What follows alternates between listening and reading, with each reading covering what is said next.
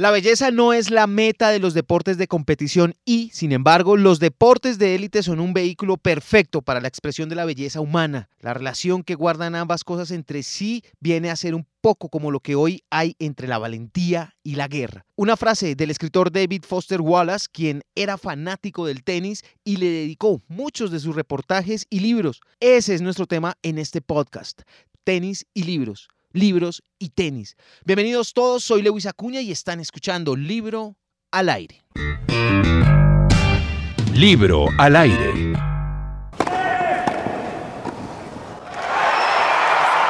The first Colombians in history to win the men's doubles at any slam. Robert Farah y su compañero Juan Sebastián Cabal escribieron la página más importante del tenis en la historia de Colombia, ganando el campeonato de dobles masculinos de Wimbledon. Robert Farah, un honor tenerlo con nosotros aquí en Libro al Aire. Bueno, muchas gracias por tenerme en el programa. Ya todos hemos hablado de su aplicación, de su esfuerzo, de su entrega física por el deporte, pero también hay un factor muy importante que es la robustez mental, esa fortaleza que los lleva a enfrentar todos estos momentos tan difíciles y determinantes como es en un partido de una final como la de Wimbledon. ¿Cómo le va a usted con los libros, Robert? Bueno, eh, como lo dice, sí, toca tener una fortaleza mental fue eh, bastante buena y, creo que los libros es una manera muy linda de, crecer eh, tanto mentalmente, espiritualmente, personalmente y, bueno, me gusta la lectura, sí. ¿Qué tantos libros alcanza usted a leer? Porque me imagino que son jornadas bien complicadas por el tema del deporte. ¿Cuándo lee usted? ¿Qué está leyendo en este momento? ¿O cuál fue el último libro que leyó? Eh, bueno, eh, alcanzo, yo leo, me va, por, me va por épocas. A veces en un mes alcanzo a leer dos libros, eh, a veces no leo en un mes, pero normalmente al año puedo llegar a leer por ahí ocho libros. Me gusta, mm, el, último libro que leí se llama 21 lecciones del siglo XXI. Es de, 21, es de Yahal, ¿cómo? Yuval, Yuval, Yuval. Sí, sí, sí, sí. Yuval Noah Harry, sí. Entonces, digamos que este libro me lo leí dos veces, me lo repetí ahí mismo por lo interesante y lo, lo, pues, lo divertido y lo, lo chévere que, que, fue. Y disfruto mucho de este autor. Me leí también Homodeus de este autor, que me pareció un gran libro también. Y, y bueno, eh, sí, disfruto lecturas de historia que me, que, me hacen, que me hacen aprender algo, que me hacen crear una perspectiva del mundo, me, me hacen crear opinión y me, me despiertan como esa hambre de de conocimiento. Robert, ¿y recuerda usted cuál fue ese primer libro quizá que usted eh, recibió, que tuvo en sus manos, o quizá el primero que lo cautivó, que no pudo soltarlo? es una tontería el libro. La, verdad, el, un libro que fueron tres libros, la verdad que me lo leí, pero digamos que no es, digamos, mi estilo, pero no sé por qué ese libro me, me, me digamos que lo, lo, traté más como una serie de Netflix o algo así. sí. Y, era, y, eran los Juegos de Hambre, eh, Hunger Games. Eh, me pareció, los libros me parecieron fantásticos, o sea, me lo leí, me quedé hasta las 5 de la mañana leyéndolo, me cautivó bastante pero claramente la película me vi la primera y dije esto es una esto está malísimo o sea no es nada que ver con, con, lo que fue el libro y bueno pero sí esto digamos que digamos que ese libro me los me los digamos una manera grosera de decirlo me los fumé pues me los leí pero rapidísimo sí. Eh, luego un libro que me despertó mucho eh, la pasión sobre la historia y sobre entender un poquito el humano y lo, pues nuestra, nuestra naturaleza y nuestra, nuestra raza, digamos. Y fue, se llama Gun, em, se llama Guns, Steel and, hey, se me fue la otra palabra. E, es un poco de la historia humana. Es un poco como, como Sapiens. Sí, sí, claro. El, el, el, el Sapiens, el famoso. Pero lo escribe Jared, Jared Donaldson, que, se, que se, ganó, se ganó el Pulitzer con ese libro.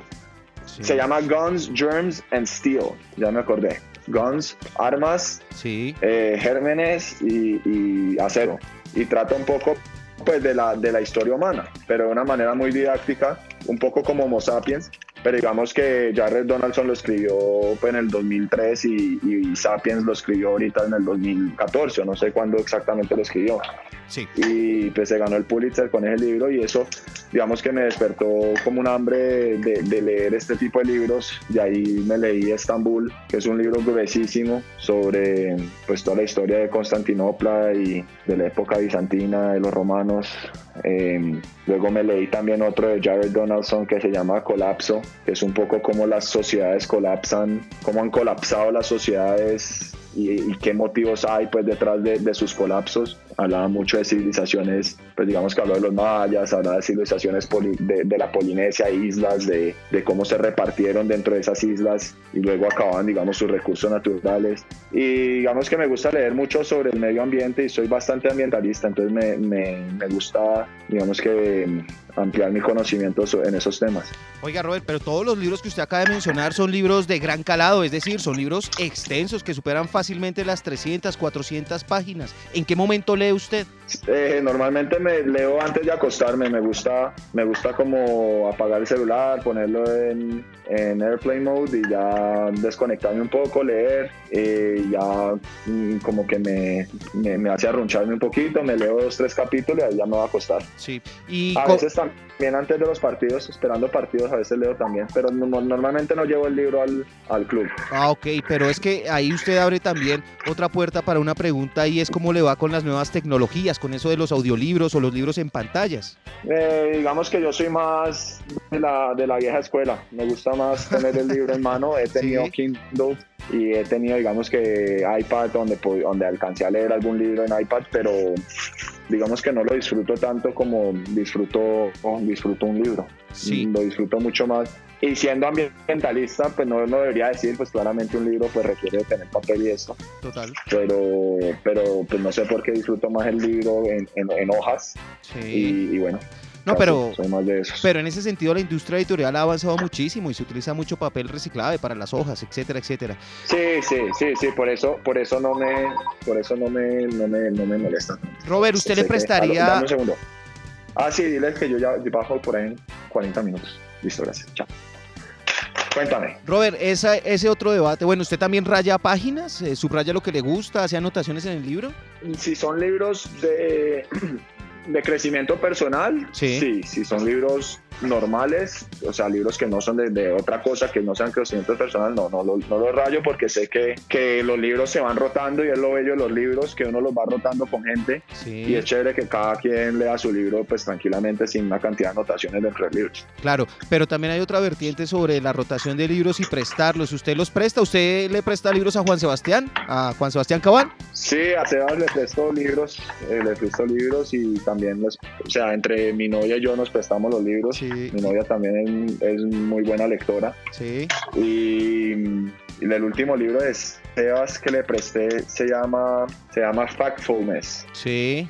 Factfulness es un libro que habla un poco de, un poco como pues el humano tiende a, a ser un poco pesimista con, con el presente como siempre decimos, no, pero la, los años, no sé, los años 50 eran mejores, los años 60 eran mejores, o la del humano era mejor, o lo que sea.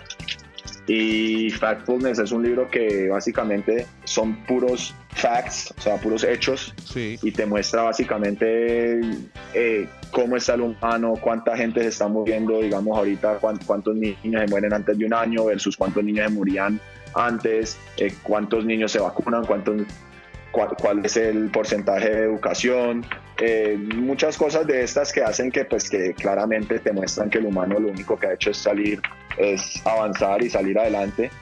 Eh, tiene hechos también sobre, claramente sobre la contaminación y sobre, la, el, un poco sobre la sobrepoblación.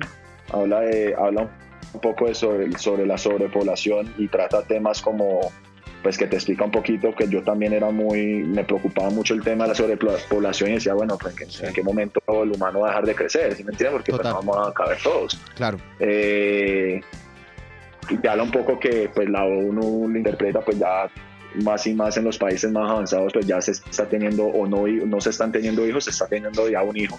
Eh, y se está parando mucho eso y y te explica un poco cómo pues vamos a llegar a un límite como de 10, 10 billones de habitantes y ahí y ahí va a empezar un poquito a bajar y se va a acomodar por 9 mil millones de humanos como en por 2100 o sí, algo así era, no me el año exactamente, pero pues que íbamos no, no iba a pasar de eso por, por el hecho de que la, de la sociedad pues como está y el crecimiento de las tecnologías y esto hace que el humano pues no pueda tener como antes 20 hijos, sino que pues ya les toca planear, planificar el hijo, si me entiendes? Ya la, la, la, existencia de, de conservativos, de de cosas para planear tu hijo ya son mucho más accesibles. Entonces, bueno, habla un poco de eso, que también esas, esas, esa información como que te calma un poco y te dice, bueno, pues, o sea, si, digamos que digamos que hay, hay fe, digamos que te, te da un poquito de fe. De esperanza. Cuando, exacto, cuando lo ves como,